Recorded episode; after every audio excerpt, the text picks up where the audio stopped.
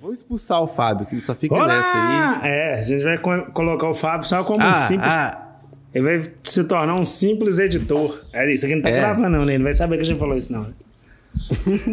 eu acho que ele tá ouvindo a gente aqui. Ele tá. com- ele tá- Será? Não é Uhum. possível que ele é tão vagabundo assim. Não, ele deixou logado aqui, talvez porque ele não pode sair, não sei, né? Talvez você saiu, o Craig sai junto com ele. Um, dois, três. Valendo! Gravando. sempre, sempre sonhamos em fazer isso, né, Marcos? Mas o É. Fábio nunca deixa, né? Vamos lá, fala Você pode de fazer novo. o seguinte, você pode, eu vou fazer o seguinte, eu vou dar uma de Fábio, aí você começa depois de mim. Fala, Beleza. olá, bem-vindos bem-vindos ao-" Eu vou lá. Um, dois, três.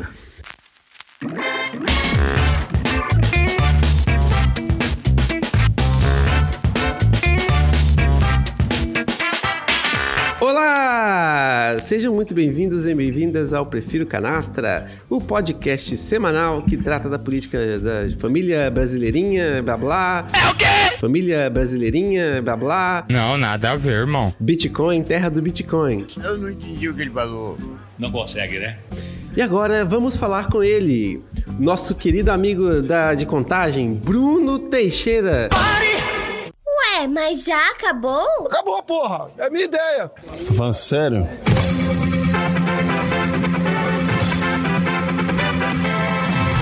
Interrompemos a nossa programação para informar que essas duas criaturas esqueceram de quase tudo que era para falar na introdução.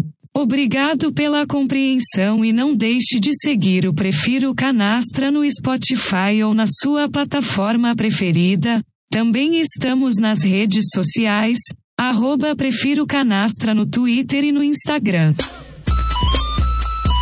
Esse é o episódio número 15, sem resumo mesmo, gravado no dia 7 de novembro de 2021. Chega mais.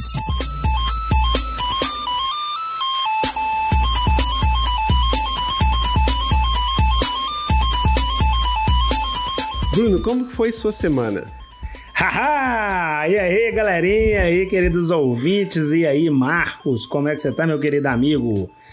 Hoje que não temos aqui a presença do excelentíssimo senhor editor, chefe, dono do programa. Não, dono do programa também é demais, né? É verdade.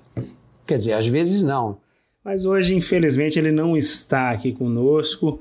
Está passando mal com uma virose. Coronavirus! Até então fez o exame para Covid, é, mas o resultado ainda não saiu. Mas os sintomas não parecem ser Covid. Então, acredito que está tudo bem e no próximo programa estará de volta conosco. É, é ou não é, Marcos? É, mas mesmo sabendo que, mesmo ele fazendo o teste, antes da gente ter o resultado, é bom ele não participar do programa pra gente manter a distância.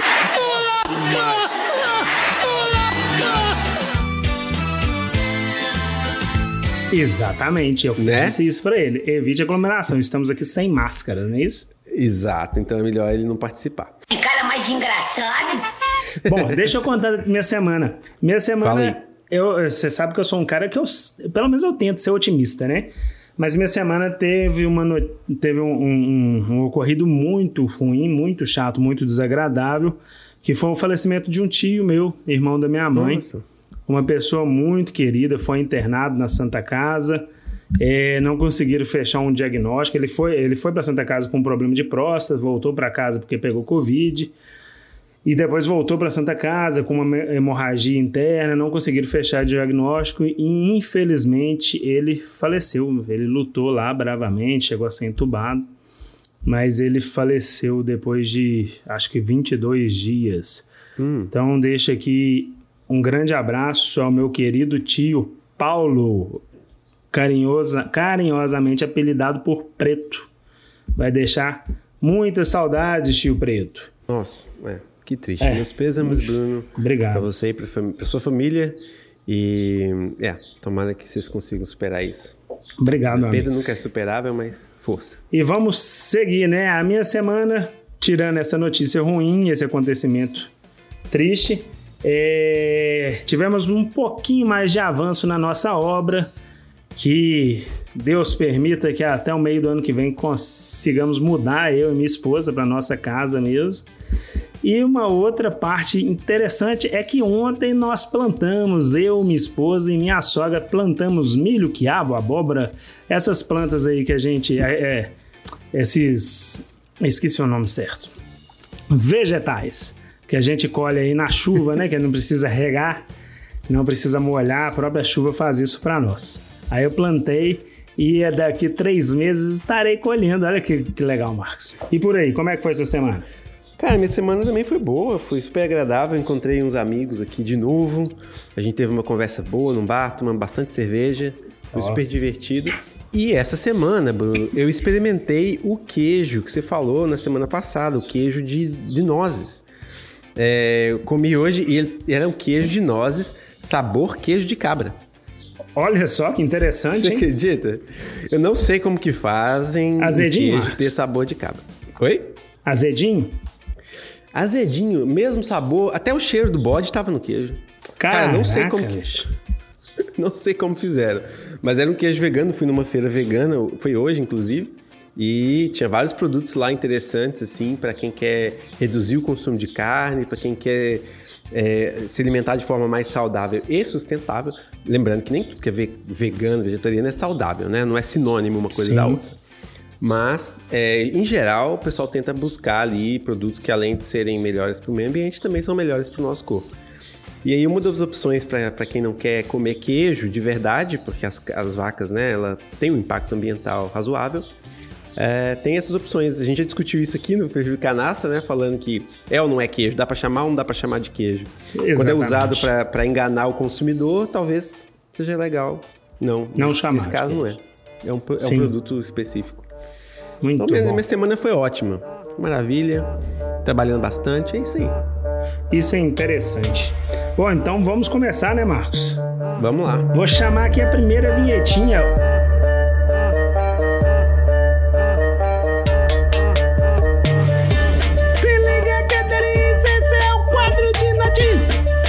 É isso aí. Cantou direitinho, Bruno, dessa vez. Obrigado. Você tá aprendendo, você tá pegando jeito. É, tô escutando, né? Eu escuto o nosso podcast, aí eu vou evoluindo, né? Ah, então você é um dos ouvintes, que maravilha. Sim, sim. Sou, eu dou. Cada semana eu, eu dou pelo menos 100 plays. Hum, que ótimo. maravilha. Aumentar os então vamos números. começar com a primeira notícia aqui, Bruno. A primeira notícia é falando sobre a COP, aquela, conven- aquela convenção sobre o clima, né? A COP26, a gente já falou dela na semana passada, e a, né, a sigla COP significa Conferência das Partes, né? Que reúne vários países para lidar, para tratar e discutir os problemas relacionados ao clima, né? Então eu, eu peguei aqui uma, algumas notícias sobre o assunto para poder passar para os nossos ouvintes o status né, da COP nessa primeira semana. Então a gente são, são duas semanas de evento, a primeira semana termina agora e a gente já tem alguns, alguns é, resultados dessa reunião e alguns comentários que a gente pode fazer. Hum, Se- então você vai mesclar mais de uma notícia. Vai- você vai trazer uma informação completa com mais de uma notícia, é isso? Mas um resumo perfeito, É, assim, ó. esse é meu de grande várias amor, informações. Da, tem notícia, um resumo da Nature falando sobre a posição dos cientistas. Tem, tem resumo de, de- do, do New York Times aqui falando do posicionamento de alguns países. Pra gente manter aquela dinâmica que a gente está tentando implementar no programa, eu vou tentar ser mais rápido, não vou entrar em muitos detalhes.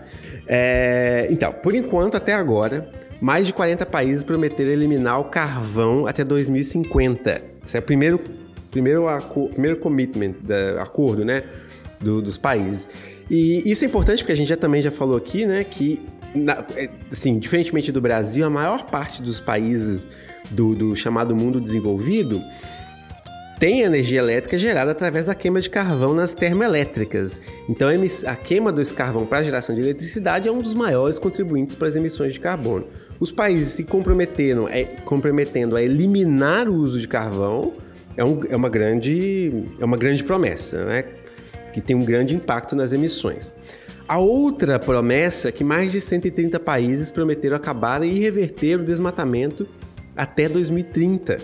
Mais de 130 países incluindo nesses 130 Brasil, Indonésia e Congo. E por que esses três países são importantes? Porque eles detêm 90% das florestas do mundo. Então, assim, de todos os 130, se esses três prometerem que não vai ter mais desmatamento, a gente tá com o problema do desmatamento resolvido. Né? Basicamente é, é- é isso. A promessa foi feita, mas depois a gente vai comentar aqui se isso vale alguma coisa ou não, né? Então, esses são os dois primeiros, vamos dizer assim, as grandes coisas que aconteceram nessa primeira semana, né? Esses comprometimentos desses países. E agora eu vou falar um pouquinho sobre a repercussão da COP nos países, eh, em alguns desses países, né? Especificamente, os mais importantes por questões de tamanho, volume, né? E participação no mercado internacional. Então, primeiro é a China. A China não deu a mesma importância que ela costuma dar para a COP esse ano, porque o Xi Jinping, o presidente chinês, não compareceu pessoalmente. Então, a mídia chinesa não deu a mesma cobertura que ela costuma dar, nem positivamente, nem negativamente. Né? A, a mídia chinesa, ela é uma mídia que pertence ao Partido Comunista, então ela só, ela foca no que o presidente está fazendo. Como o presidente não foi, eles não falaram nada. Isso é muito ruim, porque, é, como mesmo o jornalista que escreveu, esse, que comentou isso, falou, é melhor falar mal do que não falar nada. E a gente sabe disso por experiência no Brasil, né? Olha, o Bolsonaro ganhou a eleição de tanta gente que falou mal dele. E é assim, é melhor falar mal do que não falar nada. Falar nada é a pior coisa que pode acontecer. E é o que está acontecendo na China esse ano. Tem se falado muito pouco sobre a COP. Os Estados Unidos tentou. é, vamos mudar agora, vamos para os Estados Unidos. Os Estados Unidos tentou é, se posicionar de novo como liderança para os acordos climáticos, mas a verdade é, que acontece nesse sentido é que os Estados Unidos é um país que somente se preocupa com o que acontece dentro dos Estados Unidos, política doméstica. Então, esses acordos que os Estados Unidos é, é, assinam com países no âmbito das, das Nações Unidas, da COP, quer que seja, é, não tem muito impacto, principalmente nesse caso agora específico do clima, porque você vê o que o Trump fez. O Trump, quando foi eleito, a primeira coisa que ele fez foi revogar o Acordo de Paris e falar que não ia cumprir. O Biden voltou para o Acordo de Paris e pode ser que em 2025 o novo presidente, que seja republicano, saia de novo dos acordos. Então, é, a gente não dá pra contar com os Estados Unidos botando né, uma posição firme.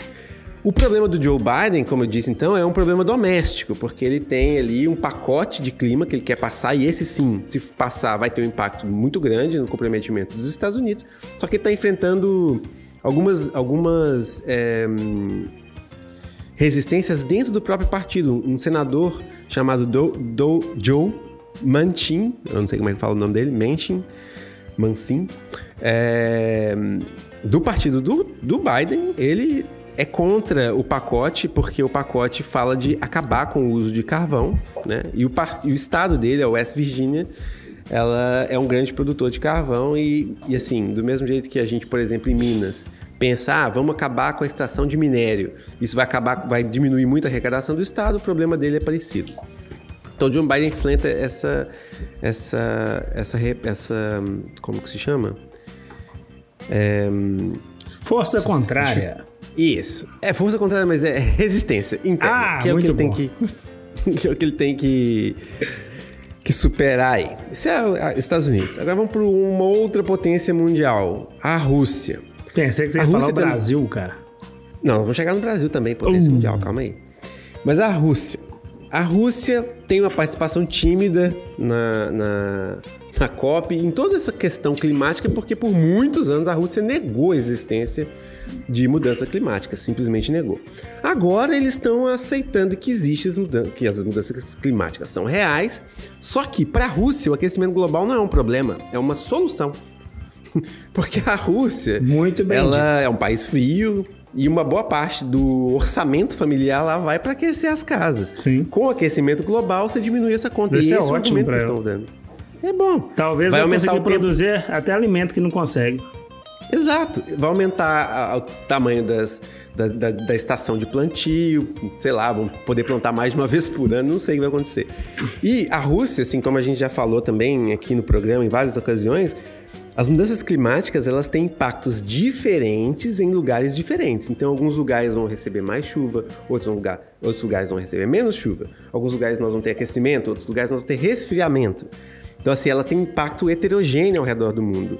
É, e, e no caso da temperatura também, não só os impactos das mudanças, mas a temperatura média. E a, e a temperatura média da Rússia, ela está subindo duas vezes e meia mais rápida do que em qualquer outro lugar do mundo. Então eles já estão tendo, já estão sentindo os efeitos das mudanças. Das mudanças.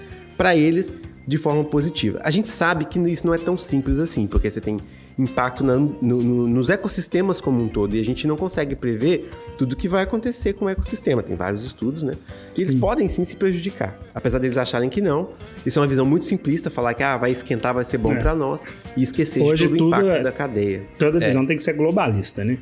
Exato. Você tem que ter uma visão do meio ambiente como um todo. E, e, e eles não estão levando isso em consideração. Então a Rússia não tem pressa nenhuma para mudar nada, mas mesmo assim se comprometeram a ser é, carbon neutral, é, é, zerar as emissões até 2060. Aí vem um outro país muito importante também, que é a Índia. A Índia é, é um país em desenvolvimento e ela prometeu que até 2070 ela vai zerar as emissões dela. É uma promessa muito... 2070? Exato. Porra! Até 2070. A Rússia prometeu até 2060, a maior parte dos países promete até 2050 e a, e a Índia prometeu até 2070. Essa promessa foi vista como uma decisão pragmática, porque a Índia é um país em crescimento, né? Que tem que equilibrar a necessidade econômica, ambiental, social. Não dá para você simplesmente falar, ah, não vamos produzir mais nada e deixar o povo passar fome. Então, eles, eles têm uma posição um pouco mais pragmática em relação a isso. E, e lembrando, e foi uma fala que o próprio presidente, o, o Modi, falou na, na, na, no discurso dele, de que a Índia tem 17% da população mundial e emite somente 5% dos gases. Os grandes vilões são a China, Estados Unidos e a Europa mesmo. E o Brasil por causa do desmatamento, né? Ah, eu não sabia dessa parte. É verdade esses dados? É verdade. Ah, é verdade. Faz então, assim, sentido. assim, o, o ponto é, é quando a gente fala de emissões, você sempre tem que olhar dados né, brutos, obviamente, como país, mas é muito importante também olhar os dados relativos. A Índia tem quase um, tem mais de um bilhão de habitantes. A Europa, como um todo, ela tem 500 milhões de habitantes. Então, quando você divide a porcentagem, a, a quantidade de emissões da Índia por habitante e a quantidade de emissões da Europa, por exemplo, por habitante, você vê que a quantidade de CO2 emitida por habitante na Índia é muito menor do que de qualquer outro país. Então, teoricamente é mais sustentável. A gente sabe é. que eles têm outros problemas. E não adianta também, isso eu aprendi com o Marcos, do Prefiro Canasta. Não adianta também cobrar a redução né, da, da emissão, igual fazem os países é, europeus, se eles continuam consumindo, consumindo, consumindo e obrigando outros países a produzir. Exatamente. Ou seja, eles estão exportando a emissão, eles não emitem, Exatamente. mas exportam. Né? Isso é um, é um assunto, assim, dá um programa inteiro, dá muitos programas só falando disso, na verdade. Porque são muitos aspectos que têm que ser avaliados, né? Tô tentando fazer um resumo aqui, eu sei que o Bruno tá ficando impaciente, mas Bruno, segura aí, segura, segura, segura. Então vamos chegar lá. O Brasil. Você pode me falar o que, que as pessoas estão falando da conferência no Brasil, do, da COP26 no Brasil, Bruno? Tem alguém Sim. prestando atenção na COP? Galera tá falou saindo, que né? o Bolsonaro foi muito bem na COP26. Foi excelente, foi o melhor discurso até agora da COP26. Correto? Tá certíssimo, porque o Bolsonaro não falou nada. Ah, então muita ajuda quem não atrapalha, né? Exato. Ele nem foi na COP. Ele se negou a participar da COP. Então, isso já mostra muito bem como é que é o posicionamento do Brasil em relação à questão ambiental, né? E, e assim, uma, uns ativistas ou pesquisadores brasileiros estavam até comentando, né, que as pessoas no Brasil hoje têm preocupações mais imediatas, né?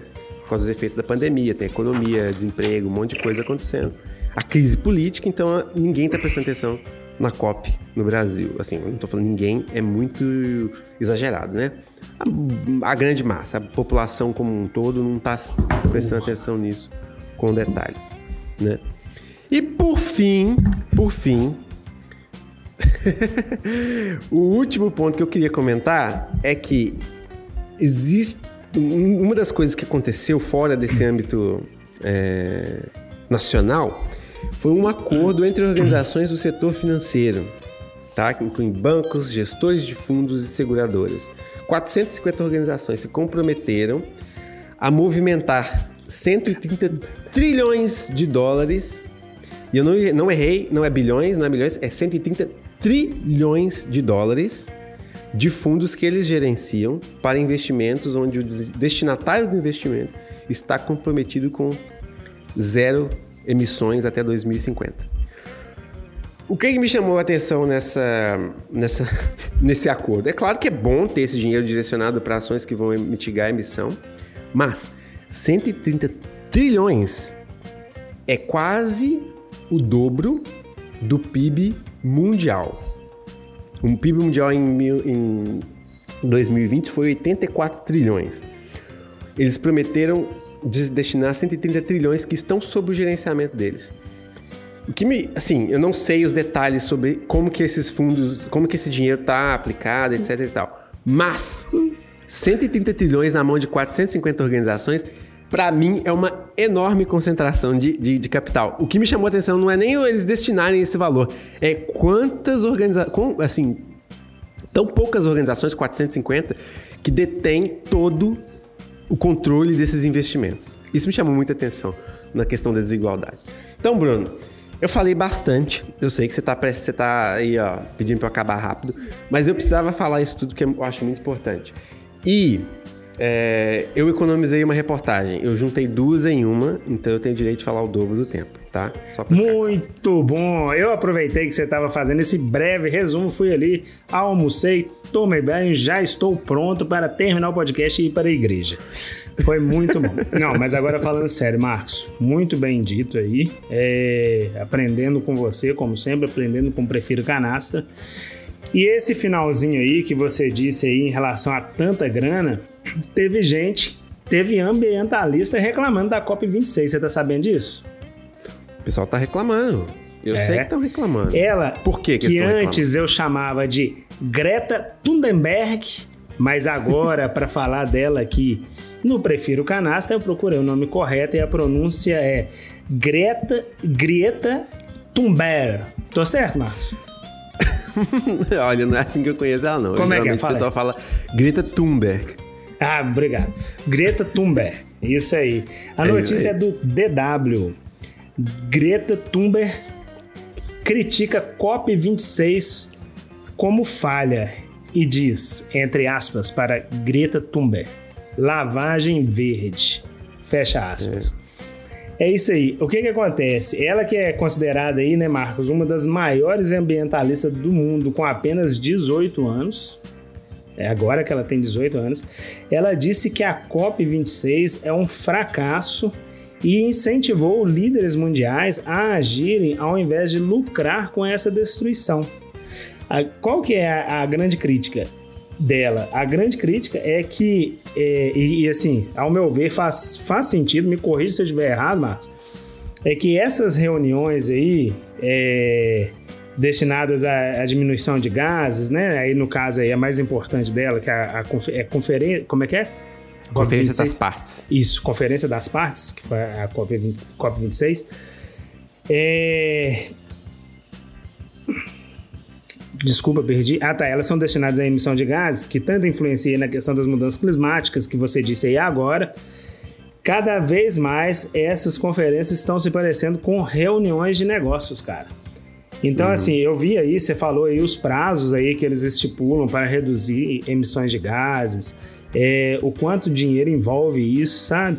Então, assim, os líderes mundiais se encontram para, quando muito, prometer atitudes que muitas das vezes nem vão ser cumpridas. Você mesmo disse aí que eles prometeram aí até 2030, o que que prometeram até 2030? Acabar com o desmatamento e reverter. Exatamente, acabar com o desmatamento e reverter. Cara, né? Tipo assim, que eu esteja vivo em 2030 e que lavem minha boca, mas assim, eu duvido. Então, assim, a, a Greta, essa foi uma crítica. É, é, é isso que ela está criticando, e no entendimento dela, nessas conferências deveriam sair cortes drásticos sobre a emissão de gases. Não esse negócio que é para daqui 50 anos, daqui 40 anos. Porque, assim, conforme os estudos científicos, apenas dessa forma pode trazer algum benefício. Então, o que, que adianta? Se, se, a, se a mudança climática ela já está acontecendo, o que, que adianta ficar programando que daqui 50 anos vai, vai eliminar a, a emissão de gás? Então, assim, essa é uma grande crítica dela. Eu achei muito legal, porque, tipo assim, mostra que ela é uma pessoa, apesar de ser muito nova, é uma pessoa que realmente ela tem consciência, que ela tá vendo, tá tendo a conferência, estão falando, né, que é uma, uma questão ambiental, é, para defesa de uma questão ambiental, mas na verdade tá defendendo bosta nenhuma. Tipo assim, tá defendendo a tão longo prazo que talvez não vai fazer, é, não vai, vai fazer o efeito que deveria ser feito. Então, uhum. é isso aí que a nossa grande, grande Greta Thunberg, agora acertei, Marcos. Agora você acertou. Disse. Eu achei, me corrija se eu estiver errado, com um comentário rápido e sucinto, Marcos. O que, que você achou? Ela tá certa ou errada? Ah, tá certa. É, eu acho que a Greta tem uma grande frustração. Ela começou essa campanha quando ela era bem novinha. Sim, acho que ela tinha uns 13 é, anos, né? Isso. Fazendo greve, greve, na, greve de escola na frente do parlamento sueco. Sim. E de lá para cá ela ganhou assim uma grande exposição mundial, né? Acho que assim, mundial. uma das pessoas mais conhecidas no mundo hoje. E e ela, ela vem com o mesmo discurso sempre, né? Falando da importância, cobrando ação e tudo mais.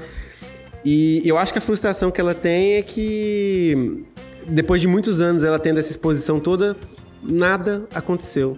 E, e, você sabe que, que jovem se frustra fácil. Ela tá, sim, sim. E, e, e eu vou falar, eu compartilho ali, um pouco né? a frustração dessa. É. Sim, é, fica naquela ansiedade. E na, na verdade, igual você disse, né? Nada acontece, ela fica aí, é. tipo assim, todo mundo fala, não, que legal, que legal, mas ninguém, no final, ninguém faz o que ela. Que ela, as coisas que ela defende que deve ser feita e que na maioria é. das vezes, pelo que eu, pouco que eu já li sobre ela, ela sempre defende coisas aí que parecem certas. E aí, pegando também uma brecha a respeito disso, Marcos, eu vou trazer uma outra notícia aqui que foi da Carta Campinas. Hum. E o título é Governo Federal deveria ser réu porque é conivente com assassinato de indígenas. Cara, antes de começar o resumo aqui dessa matéria, uma coisa eu quero dizer. É, não é segredo para ninguém que eu sou anti-Bolsonaro. Uhum. Com todas as minhas críticas ao PT, eu ainda votei no PT no segundo turno e fiz campanha. E eu sempre disse, cara, a minha maior preocupação com a entrada do Bolsonaro sempre foi com os indígenas, porque eu sabia que ia acontecer um massacre. E tá acontecendo. Uhum. A, a, chegada da Covid, acho que foi um prato cheio para fazer isso, saca? É, e além disso, as outras coisas, as falas que ele já tinha antes de ser presidente em relação a índios, a questão, é, o posicionamento do governo Bolsonaro em, em, relação, do Bolsonaro, né? Em relação ao meio ambiente. Então a gente já sabia que ia ser uma tragédia para a natureza e para o meio ambiente e, consequentemente, para os indígenas também. Então vamos lá a essa carta Campinas. Essas palavras que eu disse agora, que eu vou que deu título à matéria, eu vou repetir, abre aspas. Governo federal deveria ser réu porque é conivente com o assassinato de indígena. Fecha aspas. Elas foram ditas por Tichai Suruí, de 24 anos, na COP26. Bolsonaro não disse nada, mas ela disse, né? É uma indígena. É, é, Tichai pertence ao povo Paité Suruí, que vive em Rondônia. E isso é uma coisa assim. Eu tô falando Rondônia, na matéria diz Roraima mas na fala dela, ela disse Rondônia. Então eu vou ir pela fala dela. Acredito que a matéria errou. Mas se eu estiver errado, peço desculpa. Ela vive, é, o povo Tixai Suruí, Paité Suruí, perdão, vive em Rondônia e está entre uma das terras indígenas mais ameaçadas. E foi lá que aconteceu há mais ou menos um ano, Marcos, eu não sei se você vai lembrar disso, o assassinato de um grande líder indígena, o também jovem, o também jovem Ariuru Euauau, de 33 uhum. anos, ele foi encontrado sem vida e com sinais de espancamento em uma rodovia. O Ari ele era um guardião da floresta e ele monitorava as terras indígenas é, usando drone, ou seja, ele era um grande empecilho para os invasores. Então o que, que eles fizeram? Né? É por isso que a gente fala, né? O pessoal acha que é pegando no pé, mas tipo assim, gente, já não é certo a gente exalar preconceitos dentro de casa. Mas um grande líder, ele jamais pode fazer isso em público, porque incentiva as pessoas. Então, é, o Ari foi encontrado morto há mais ou menos um ano. E aí a jovem Tichai Suruí, ela disse é, na COP26 que a Amazônia deveria estar no centro da discussão climática, como, como está, né, Marcos? Está no centro uhum. da discussão climática. Deveria estar no centro da discussão climática e os povos indígenas também. Disse que são necessárias atitudes imediatas para proteger eles que estão na linha de frente e que é impossível, essa parte é muito legal, Marcos, que é impossível justiça climática sem justiça social. Eu acho que ela está certíssima. E não dá também para a gente defender é, redução de emissões e tudo mais com tanta desigualdade social. Então é preciso também. Tô certo, Marcos, ou estou errado? Ah, eu, eu, eu não sei se, o, se, a fala dela pode ser, deveria ser interpretada assim, não, Bruno. Eu acho que. Me corrija, por favor. A, a, a justiça. É, social. A, a, justiça social e a climática, elas são. Elas são duas, duas faces da mesma moeda. Porque no caso da. Principalmente no povo, pro povo indígena, né?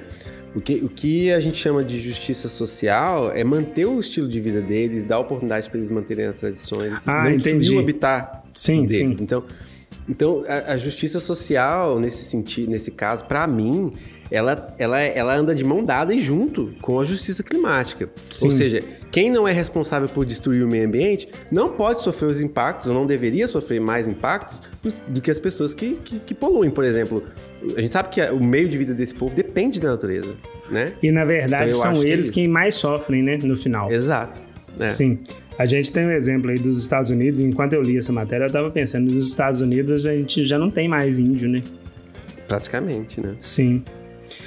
Então, aí é o seguinte, para quem acha que a jovem pegou o pesado dizendo a frase que deu título a essa matéria, que eu li aqui duas vezes, se liga nos números aí, Marcos. Segundo o CIMI, Conselho Indígena Missionário, no ano de 2019, que foi o primeiro ano do governo Bolsonaro, foram registrados 256 casos de invasões a terras indígenas enquanto no ano de 2018 foram 111 casos. Então, no ano em que o Bolsonaro assumiu, o governo Bolsonaro, que é o governo que aí sempre criticou os indígenas, mais do que dobrou as invasões. E isso a gente está falando de 2019, né? Então, assim, gente, nós tivemos 2020, estamos em 2021. Então é muito triste isso. É, eu acho que, é igual eu disse, a minha maior preocupação com a eleição do Bolsonaro era com os indígenas, e eu acho que está acontecendo, e que consiga e se safar disso e que tenhamos governos mais conscientes em relação a, a essa questão. Então tá. A, minha, a notícia que eu vou falar agora também tem a ver com o governo, com o governo Bolsonaro, né? Deixa eu só é... te interromper, Marcos. Interrompa. Quero te agradecer, cara. Por, por ter me esclarecido essa questão aí da questão social aí, questão ambiental estava entendendo de uma outra forma, sacou? Muito obrigado. Uhum. É isso, desculpa é. te interromper, pode seguir. Valeu. É, o que eu ia falar, gente? Ah, é. Então tá, vou repercutir aqui uma notícia é, da Carta Capital, que na verdade fala de uma, de uma pesquisa que foi feita, e essa pesquisa ela foi veiculada em muitas mídias durante a semana, é, que resumindo diz que no Brasil, no governo do Bolsonaro, depois de 2019, ricos ficaram 8% mais ricos e os pobres 28% mais, 28 mais pobres. Né? Esse foi um estudo realizado pelo economista Daniel Duque, da Fundação Getúlio Vargas, e a Fundação Getúlio Vargas é uma, uma think tank, uma dessas organizações que, que, que promovem estudos políticos e econômicos, das mais importantes e mais renovadas do mundo, tá? E foi feito por eles, avaliaram vários índices, correlacionaram vários índices e chegaram a essa conclusão os ricos ficaram 8% mais ricos e os pobres, que representam de 30% a 40% da população brasileira, ficaram 28% mais pobres. E a situação é, claro, impulsionada pela, pela inflação que está acontecendo no Brasil, pela, pelo desemprego e tudo mais. E o efeito final parece um pouco com aquilo que aconteceu durante o governo Dilma de 2014 a 2017, só que com uma grande, uma, uma grande diferença. Né? Naquela época, a inflação era movida pelo setor de serviços. E dessa vez a inflação ela é movida pelo, pelos itens básicos, né? Por causa do preço da gasolina. Que é muito do, pior, do, né? Que é muito pior. E, esses aumentos dos, dos, itens básicos, eles têm um impacto muito maior na população de baixa renda do que o aumento que teve no, na época do governo Dilma, que foi um aumento na, assim, impulsionado pelo setor de serviços, né? E resumindo, né, tem vários, tem, o estudo é muito interessante, traz vários vários é, vários insights interessantes sobre, sobre esse momento da economia brasileira, mas resumindo é isso. Os ricos que têm, tiveram impacto na renda menor por causa do aumento dos produtos básicos ficaram 10% mais ricos. E os pobres, hum, 28% mais pobres por causa da inflação. né? Triste, né? Vamos torcer para esse resultado, na verdade, né, Bruno, daquelas reformas que a gente já viu, trabalhista, Sim. previdência, as políticas neoliberais do, do, do Paulo Guedes e tudo mais. Por isso que assim, para mim ainda não cabe na minha cabeça como que pessoas de baixa renda defendem o Bolsonaro. Se você tiver Pois alguma é, né, explicação cara? para isso. É, não, não tem explicação. Não, na verdade, até tem explicação. Eu acho assim que a- o pessoal é muito manipulado, né? Uhum. Então fizeram aquele escarcel todo falando do PT como se nenhum não existisse corrupção em nenhum outro governo. E assim, quem quiser ler um pouquinho, ou pelo menos assistir um pouquinho aí sobre a CPI da Covid, por exemplo, vai ver que existe corrupção até naquele governo que se diz mais honesto, e agora eu tô falando do governo Bolsonaro, para quem não entendeu. E aí entraram na mente da, da galera, usou todo mundo aí como, né, esse pessoal como massa de manobra. Primeiro tiraram a Dilma, e aí depois tinha até o, o slogan lá, né, PT não, tipo assim, qualquer coisa menos o PT. E eu gostaria muito que essas pessoas conseguissem realmente perceber que existe alguma coisa pior do que o PT, entendeu? Na verdade, eu, para mim, para minha família, o PT foi bom. Então eu nem posso, eu tenho crítica porque eu não sou cego, mas o PT foi bom, para minha família assim foi bom, mas é, acredito que não tenha sido bom para todos, nenhum governo é bom para todo mundo. Mas eu acho assim que para o povo mais pobre não tem governo pior do que o do Bolsonaro. Não em que eu vivi, talvez tenha tido antes de, de eu ter um mínimo noção de. É, eu também não tenho, eu não tenho comparação anterior, porque da mesma fo- forma que você, eu cresci no governo FHC e, e governo PT, mas mas pelo que eu já vi Cara. de pessoas mais velhas, não tem governo pior do que o Bolsonaro, não. É. Acho que esse daí tentando, tá assim, conseguindo bater o recorde Ah, de pior A governo gente- brasileiro. Eu da ainda lembro, assim, bem vagamente do governo Sarney, assim, que eu, eu lembro, assim, não, não de, de, de ter noção de mundo, mas de ir no supermercado, assim, de, de ver como que as coisas eram muito diferentes, sabe? Supermercado com pouca coisa na prateleira, mas eu acho que também não era só questão do governo em si, né? Eu acho que envolvia toda, é, toda uma, uma era, né? Era diferente naquela época. E hoje É, a gente tem muito mais fartura e o Bolsonaro tá conseguindo fazer o pessoal comer osso, né? É. É, é, foi antes do plano real, né, Bruno, essa situação É. que você vive. Eu lembro muito bem quando o plano real foi lançado e, e eu ia com 10 centavos na padaria e trazia 10 pãezinhos de sal. Sim. Com 10 centavos. Era É. um centavo cada pãozinho.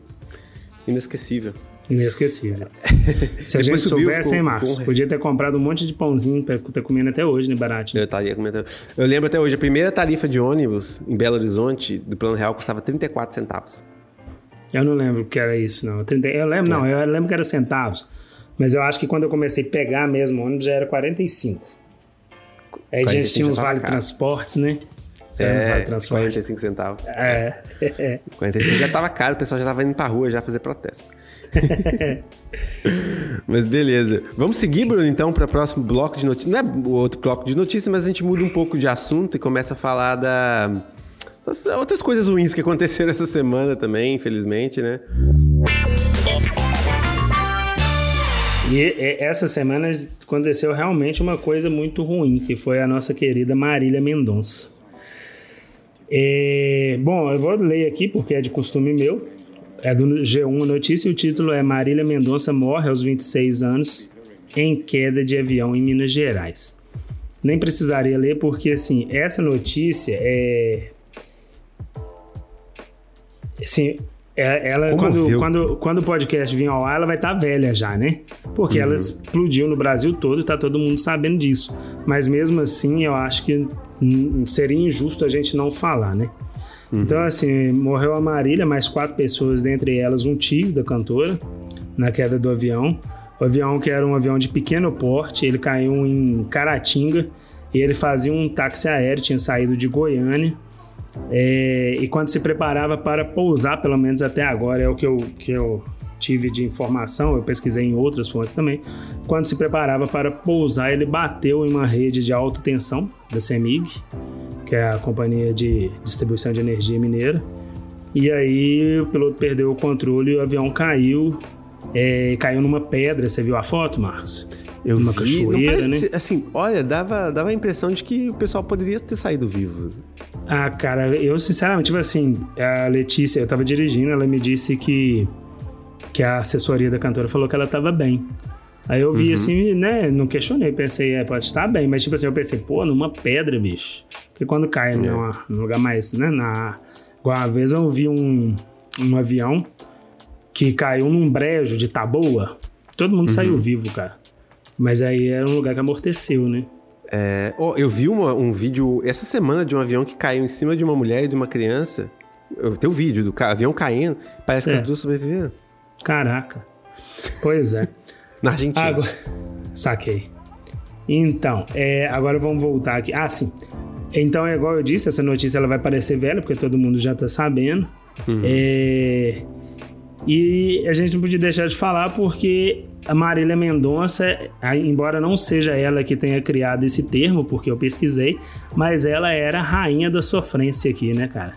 Sofrência é um termo que foi criado aí, acho que já di- direto para música sertaneja, não sei se ele foi apropriado pela música sertaneja, mas ela era a rainha da sofrência sertaneja. Era uma mulher empoderada, que é, é o que a gente mais é, precisa hoje, e cada vez mais estão, estamos vendo mulheres empoderadas, isso é muito bom. Ela entrou aí nesse mercado sertanejo, que é um mercado, infelizmente, ainda extremamente machista, é, e entrou e decolou, né, cara? Então você vê que é uma pessoa de extremo talento.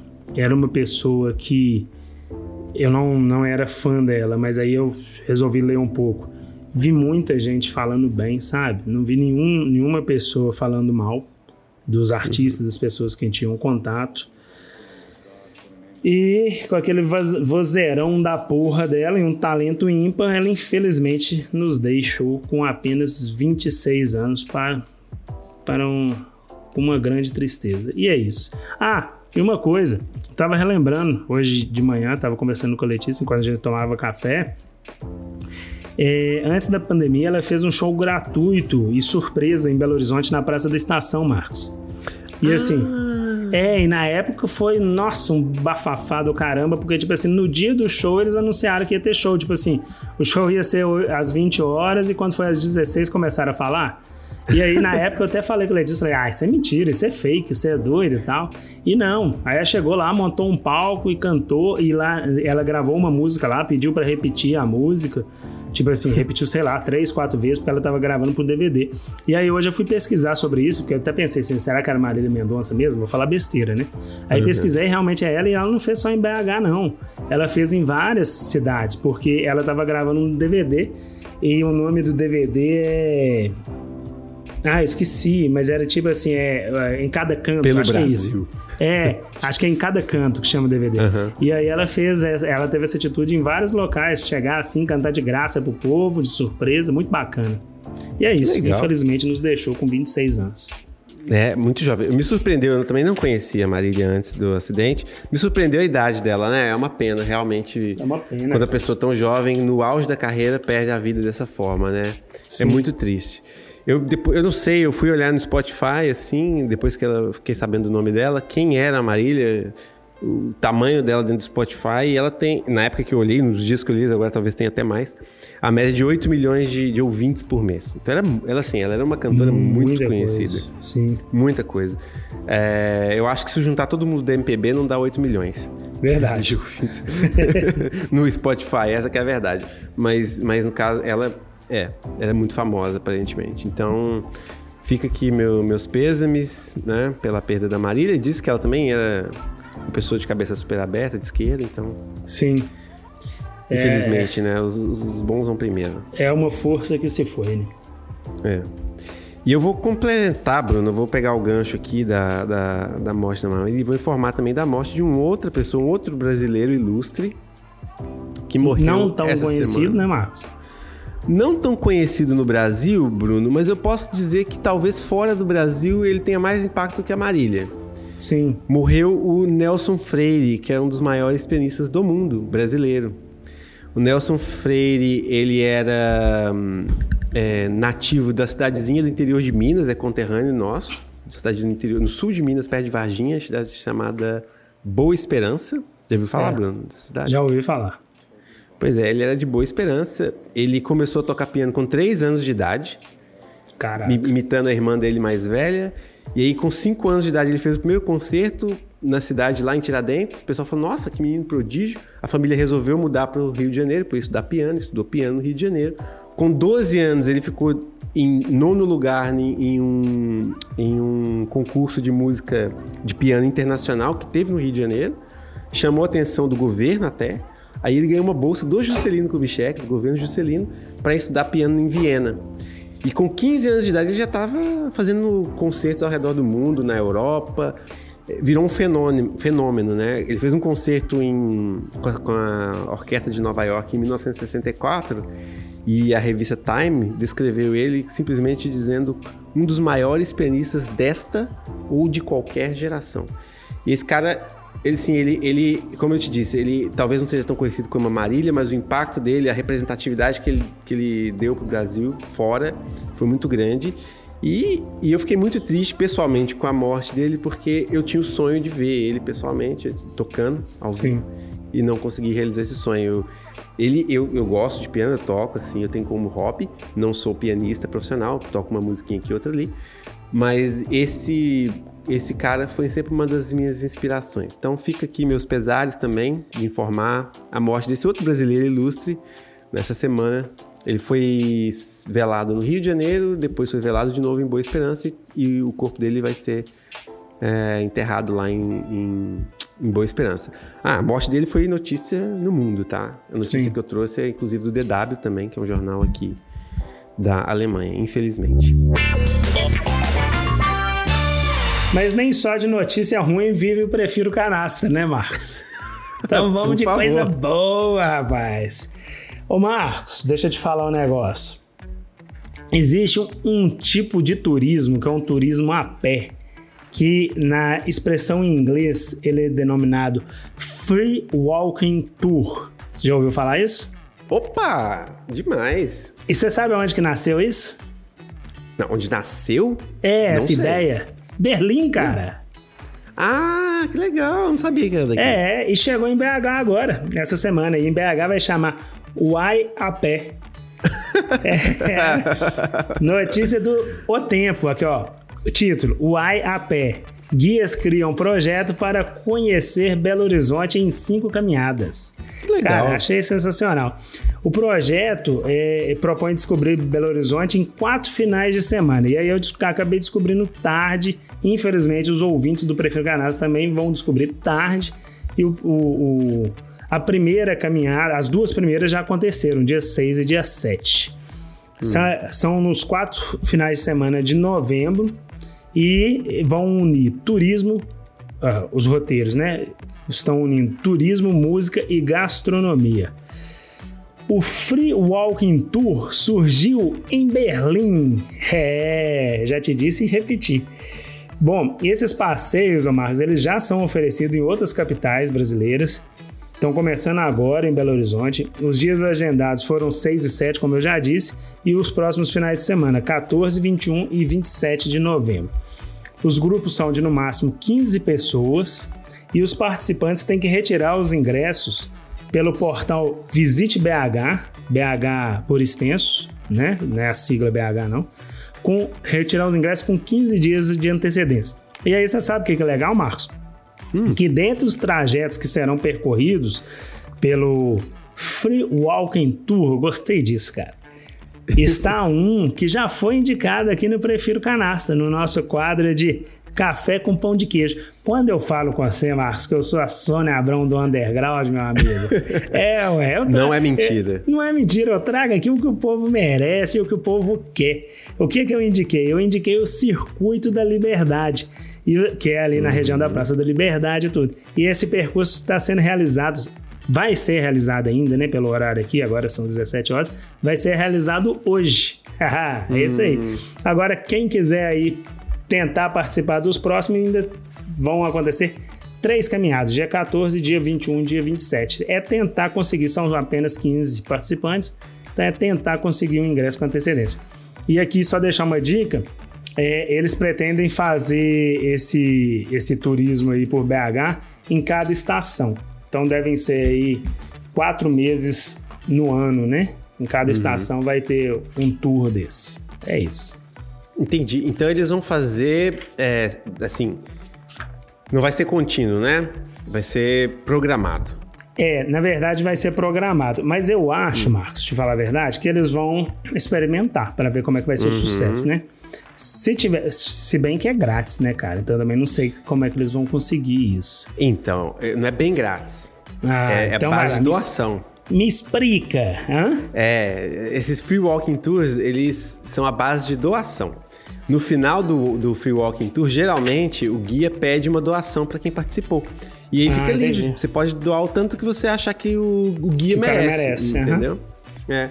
Aí eles provavelmente Ah. eles devem ter uma, uma doação recomendada, ah, sei lá, 5, 10 reais, não sei. Aham. E, e fica livre pra pessoa dar mais ou dar menos, entendeu? Ela não é obrigada a pagar, por isso que chama free, Uhum. mas ao mesmo tempo o guia, obviamente, espera uma Que doaçãozinha. É. né, da, da parte de quem participa. Não, legal. Eu- Não, e assim, dependendo do sucesso, provavelmente vai ser permanente. Isso seria Sim. muito bom, né? Bora lá, Marcos, pra próxima notícia. É notícia boa ou notícia ruim, Marcos? Agora. Ah, é notícia ótima. Pra mim é boa. Ah, ufa! A notícia do Yahoo Notícias. O STF rejeita a ação de Eduardo Bolsonaro contra o apelido Bananinha. pra quem não conhece, pra quem não sabe, o Eduardo Bolsonaro, filho do Bolsonaro, ganhou o apelido de Bananinha. Ele é chamado de bananinha, tem vários motivos. Você pode ter várias interpretações para o que é uma bananinha, né? Mas o fato é que. Porque a, a ex-namorada dele já fez algumas declarações falando do- da bananinha, então. Eu não entendi. Seja mais específico, por favor, Marcos. Ai, banana, símbolo, fálico, banana pequena, pequeno. Ah, Little Chicken. Acertei? Little chicken. tipo, entendeu? Então, mas o interessante dessa notícia pra mim, assim, claro, assim, é ridículo uma pessoa pedir pra, pra proibirem e chamar ela de apelido. Imagina, pessoal, apelido na escola, eu, ah, vou, vou abrir um processo pra vocês pararem de me chamar de brincadeira, né? Nossa. Ah, pelo amor de Deus, não dá, né? Parece uma criança, parece quinta série. Mas Sim. o mais interessante é que quem criou esse apelido foi o Hamilton Mourão, o vice-presidente da República. Sério, isso eu não sabia. Foi ele que criou? Sério, foi ele que criou. Caraca. Ele, ele disse numa. Lembra daquela vez que o, Bolso, o Eduardo Bolsonaro ficou mandando. trocando mensagem com o, o embaixador chinês falando mal da China? é Lembra? Cagando, né? Isso, zoando barraco. Então, aí o Mourão deu uma declaração que diz o seguinte: o Eduardo Bolsonaro é um deputado. Se o sobrenome dele fosse Eduardo Bananinha, não era problema nenhum. Aí pegou o apelido Eduardo Bananinha. A ex-namorada já tinha falado algumas coisas. da bananinha dele. E o, o, Kim Kataguiri começou a chamar ele de Eduardo Bananinha, aí pegou e virou Eduardo Bananinha, e agora ele apelou. O que, que vai acontecer? Vai pegar mais ainda. Vai pegar mais ainda, exatamente. Apelou, perdeu, filho. Agora já Apelou, era. perdeu, já era. Ah, aqui, agora, para fechar esse bloco aqui, esse quadro de notícias, vou trazer uma notícia fofinha. Notícia do jeito que eu prefiro canastra gosta. Notícia fofinha, bonitinha. Cara, Jornal da Terrinha. Da Terrinha número 2, porque o meu jornal favorito é o Tempo, não escondo pra ninguém. O Tempo gosta, é, é o jornal Sônia Abrão do Underground também, né? Ó, hoje em dia, sorveteria de Belo Horizonte oferece picolé de graça para quem já se vacinou contra a Covid. Essa notícia é boa, né? E tipo assim, a Opa. gente já tá numa fase que quase todo mundo, quase todo mundo que pensa, né? Desculpe os que não pensam, mas quase todo mundo que pensa já se vacinou. E ainda assim a sorveteria tá fazendo esse esse marketing aí, mas também é legal, né? Bom, a sorveteria ela fica no bairro Caiçara. E para incentivar a vacinação, ela deu picolé grátis nesse sábado, dia 6, para quem apresentou o comprovante de vacinação contra a Covid-19. O anúncio foi feito pelas redes sociais e foi assim: um picolé para quem tomou uma dose, para quem tomou duas doses, dois picolés. Aí sim, hein, Marcos? E aí eu, ó, depois das minhas investigações, porque eu hoje não deu nome à sorveteria. Eu vou falar o nome, porque tem que fazer uma propaganda, não tem? A gente faz a investigação quando é notícia ruim, por que a gente não vai fazer quando notícia é boa? E aí eu descobri que o nome da sorveteria é Atacadão do Sorvete. E o proprietário é o Matheus Gasparini, fica lá no bairro Caiçara. Achei super bacana. Parabéns, Matheus. Opa, tu pesquisar aqui agora, Bruno. Porque vai que eles estão com essa promoção em janeiro, quando eu aparecer aí. Eu vou lá ver se eu pego um sorvete dele.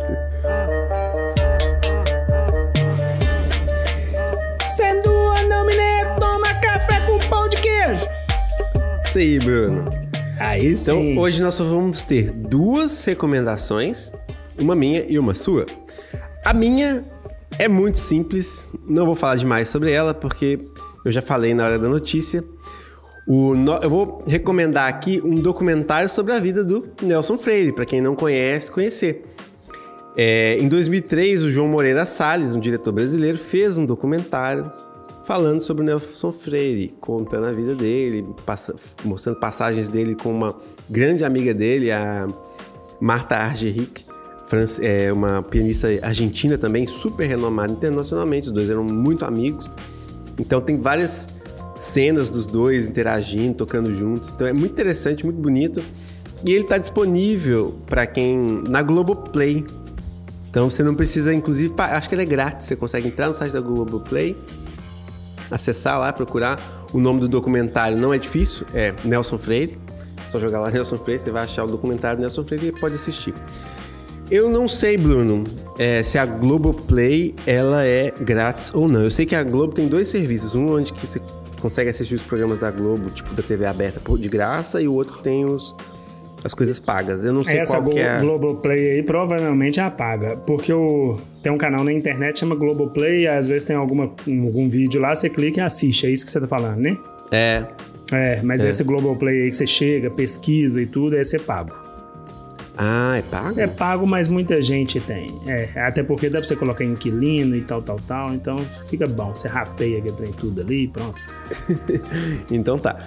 É porque eu sei que tem o Now e tem o Globoplay. Acho que esse Globoplay, na verdade, eu tô sem essa... O Now, o Globo Now, alguma coisa assim. Eu não estou por fora. Tá, mas tudo bem. Quem tiver acesso, vai lá na Globoplay, tenta achar, que eu acho que vale a pena. Conhecer esse ilustre brasileiro aí que faleceu essa semana.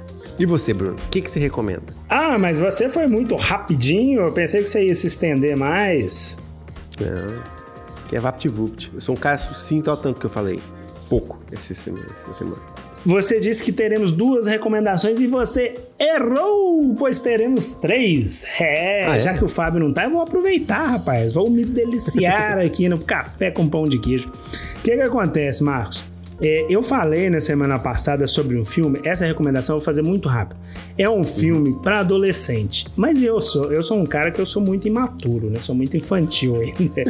então eu gosto, agora falando sério, eu gosto muito de ver esses filminhos, sabe? Eu acho tão legal.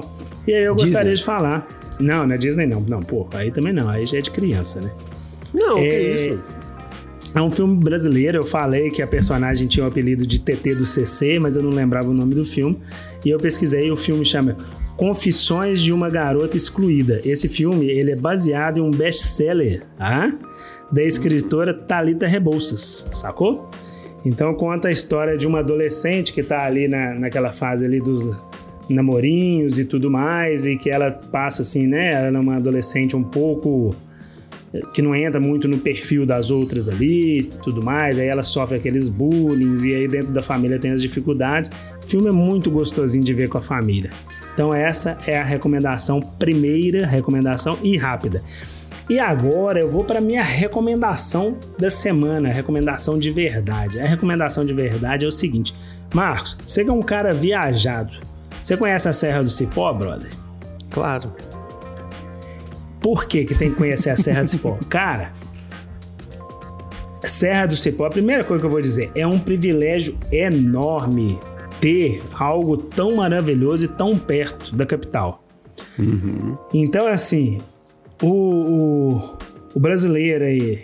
Gente, desculpa, mas assim, o brasileiro, com toda a sua síndrome de vira-lata, gosta muito de valorizar o que tá longe e ignora o que tem no quintal. Eu sei que você não é assim, tá, Marcos? De verdade. Uhum, obrigado. Sei que você conhece aí muita coisa do Brasil e você sabe o tanto que o Brasil é valioso. Então, assim, o brasileiro, ele tem, infelizmente, ele ainda tem. E eu, com o meu enorme preconceito, pois eu sou humano e posso ter preconceito, eu lhe digo que se você é Belo, Belo Horizontino e não conhece a Serra do Cipó, você não tem o meu respeito no assunto de passeios e viagem. Ah, sacou? É. Que- querido ouvinte, eu lhe digo que eu te amo, mas isso não significa que eu não vou pagar um pau pra você, é ou não é, Marcos? É, ué, tem que, não, tem que ser Tem sempre que bravo, tem que ser bravo. Se não conhecer a Serra do Cipó, tem que ser bravo. Uai. Cara, eu vou nomear aqui como parte de baixo e parte de cima. Eu nem sei se, chama, se eles chamam por essa nomenclatura. Eu até acho que sim, porque eu acho que eu já ouvi isso. Como ela é muito grande, eu vou falar hoje um pouquinho da parte de baixo. E no próximo programa eu falo um pouquinho da parte de cima. Então você sai aí aqui de BH, passa ali por Lagoa Santa, é, Jaboticatubas, tal, tal, tal, e aí você sai na Serra do Cipó. O, a Serra do Cipó, o, os- o principal atrativo dela são as cachoeiras, que assim, são muitas e são fantásticas. Mas tem também ciclismo lá, hoje já tem aluguel de bike, para quem não tem a bike própria.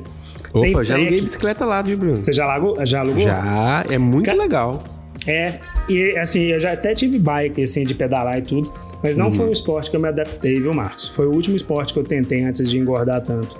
E Uhum. eu descobri que eu vou investir na, no trekking, que hoje tem até outro nome, porque tem o trek e tem o... Esqueci, que é a Hiking? caminhada. É, porque eu gosto muito mais de caminhada do que pedalar, eu sinto muita Hum. dor nas costas e tudo. Mas enfim, voltando. Então hoje a gente já tem o aluguel de bike lá, tem essa estrutura. Tem os treks com guias, então a gente consegue, por redes sociais, consegue acompanhar guias aí que já marcam é, pequenas caminhadas ou travessias com grupos, pequenos grupos. É legal, tem muita gente séria, entendeu? Então, para quem quiser fazer travessia, dormir com barraca, travessia de três dias, vale super a pena. Tem grutas, tem cânions e excelentes pousadas para quem aí já gosta de um pouco mais de requinte. Tem pousada bacana lá. Então a minha dica de hoje é sobre alguma das cachoeiras que encontramos antes do Juquinha. Você sabe quem que é o Juquinha, Marcos? Sei, sei aquela estátua que tem lá. A nome da estátua- serra. Hã? Eu esqueci o nome do lugar exato, que, que- onde fica a estátua, mas é. Eu sei Ela é é. Santana do Riacho, né? acho eu, que é eu não isso. lembro. Juquinha, eu vou ler aqui no Google aqui, porque eu sei da história, mas história do Juquinha. Juquinha se chamava José Patrício e morreu em 83.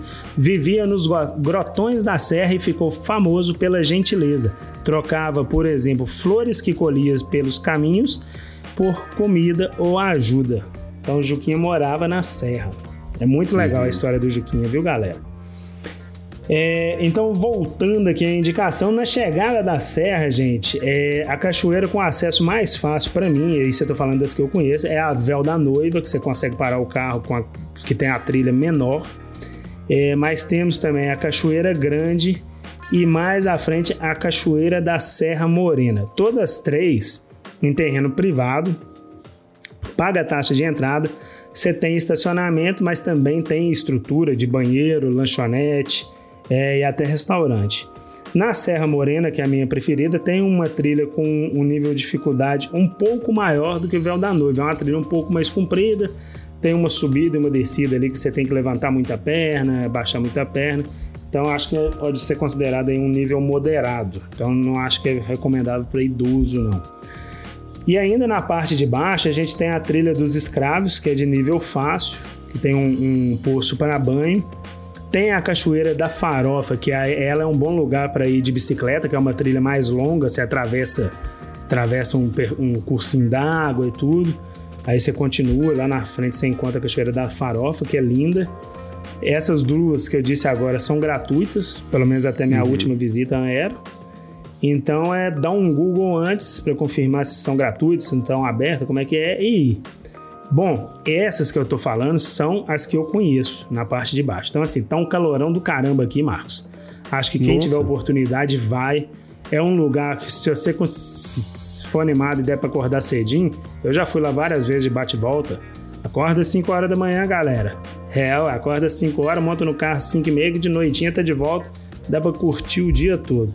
Então vale a pena demais. Ó, E antes de chegar no pé da serra, já lá em Santana do Riacho, tem um ponto de comércio que tem muitas opções de restaurantes, sorveteria, esse tipo de coisa. Então, assim, se, se a galera for muito cedo, leva um lanchinho e tal, na hora que estiver voltando, já pega lá uma janta, uma pizza, um trem assim.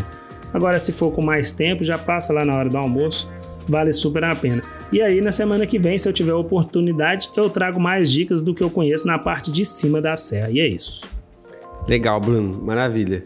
Fantásticas recomendações. Eu fui na Serra de Cipó, pra ser honesto, algumas, eu não fui muitas vezes, tipo assim, todo fim de semana e lá, igual você conhece várias cachoeiras. Eu fui em várias cachoeiras, mas tudo concentrado. Eu acho que eu fui lá duas ou três vezes só. E, e eu achei muito bonito. Eu fiz esse passeio de bicicleta também, é, fiz caminhada. E eu lembro que a primeira vez eu fui lá, eu fui só em cachoeira e eu fiquei com aquela impressão de que a Serra do Cipó era só cachoeira. Mas tem esse monte de trilha muito legal para fazer. Então realmente valeu pela recomendação.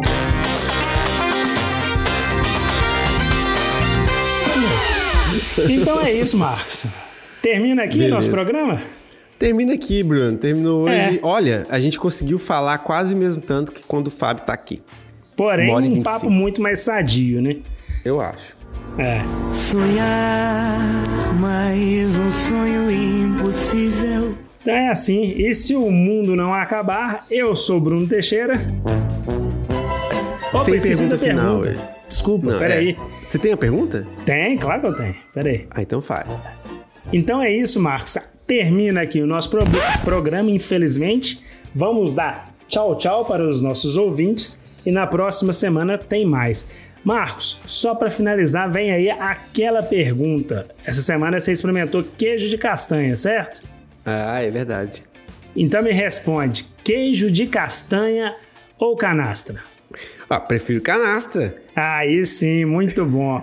E é isso aí. Se o Eduardo Bananinha não deixar de ser chamado Bananinha, eu sou Bruno Teixeira E eu sou o Marcos Alves. e todos nós preferimos canastra. Um abraço e volta logo, Fábio.